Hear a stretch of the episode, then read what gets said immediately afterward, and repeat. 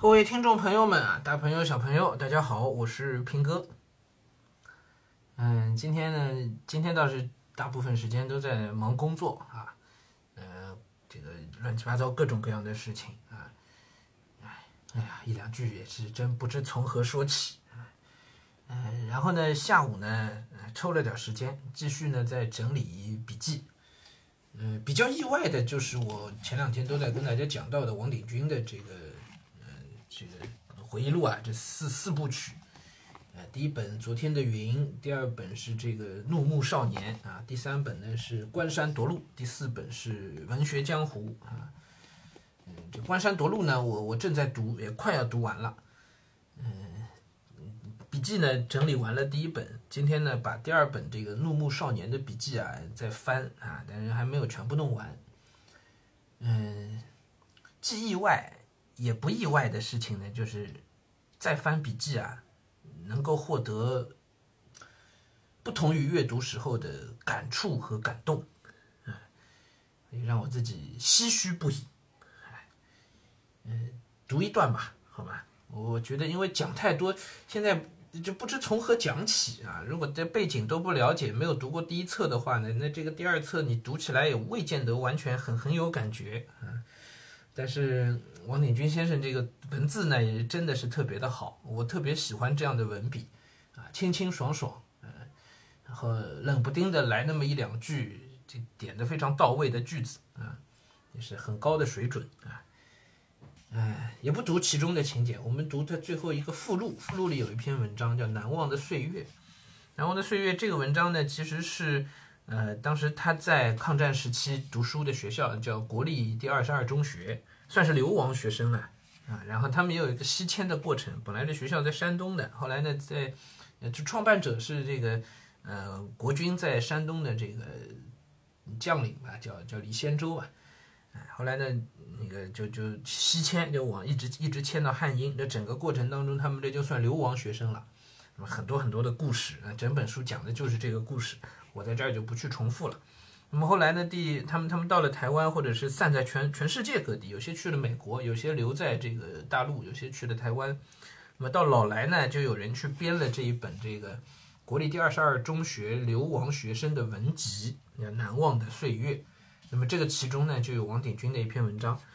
啊，那么他整本这个《怒目少年》讲的也是这个事情。那么当时大家汇总的这些文章史料也是这个事情，啊，所以呢，他就在自己的这个《怒目少年》这本书的尾巴上呢做了个附录，就把呃《难忘的岁月》里的那么一篇文章呢就放到这边来了。那么那背景啊、史料啊，这都不重要，我们都不去讲它。我读几段啊，三段文字是这个王鼎钧写在《难忘的岁月》这篇文章当中的。我觉得这个写的，哎呀，这句句都是好文章啊！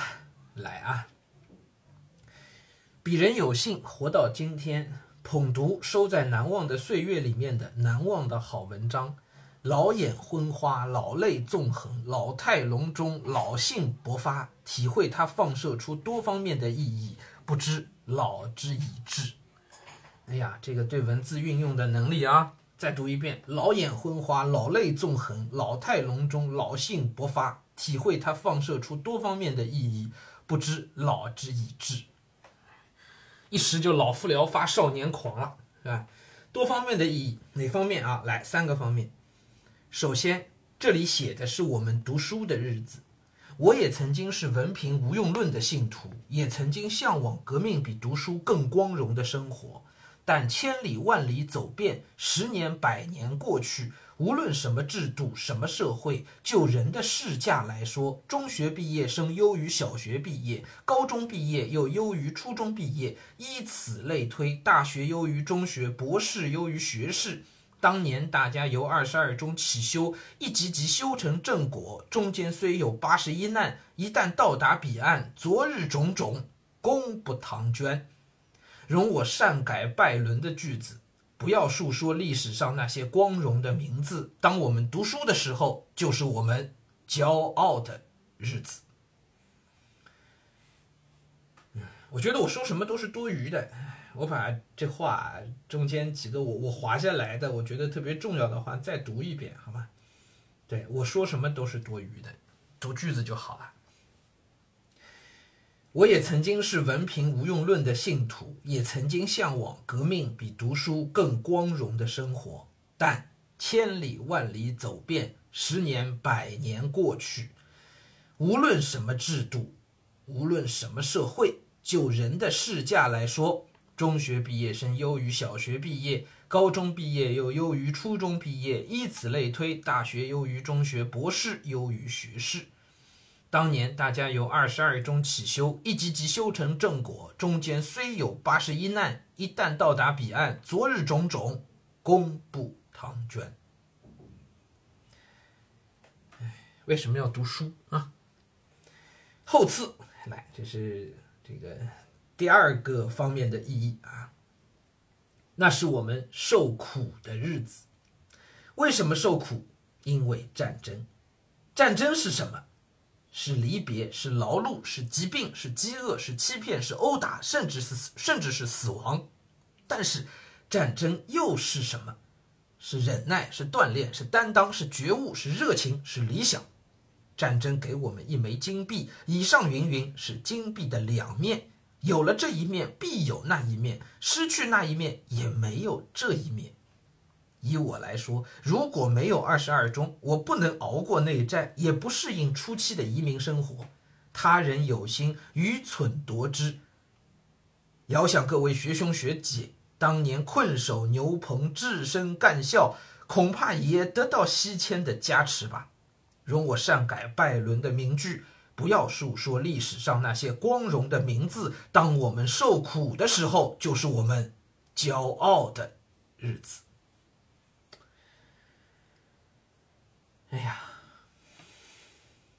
我还是要再读一遍。战争是什么？是离别，是劳碌，是疾病，是饥饿，是欺骗，是殴打，甚至是死亡。但是战争又是什么？是忍耐，是锻炼，是担当，是觉悟，是热情，是理想。战争给我们一枚金币，以上云云是金币的两面，有了这一面，必有那一面；失去那一面，也没有这一面。好这是第二个方面的意义，还有第三个方面的意义。来，再次，早岁哪知世事艰，一心以为可以改造社会，唤起人群，积浊扬清，去丑存美。在这方面，我们人人有志未深。这胸中块垒，无剑可削，有酒难交。老去边史，挥笔可写。史者。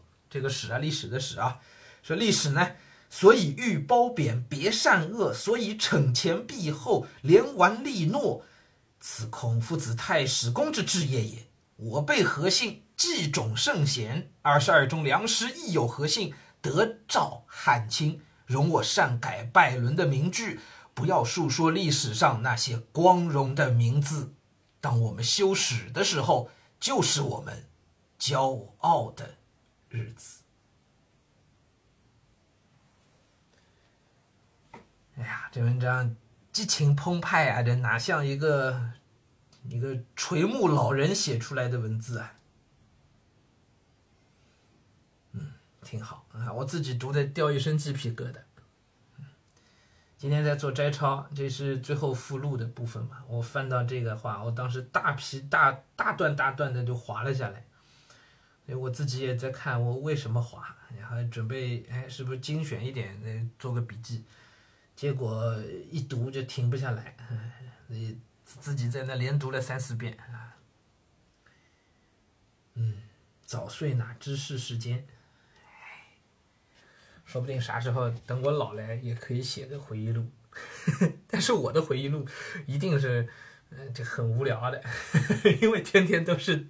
一样的生活都是在读书录音，哎呀，不像王鼎王王鼎钧他们啊，经历了真正是经历了大风大浪啊。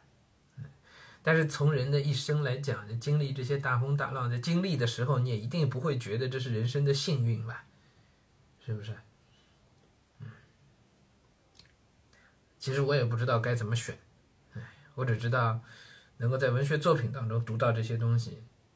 那本身就是我们读者的幸运吧。好了，今天就聊到这儿啊，咱们明天再见。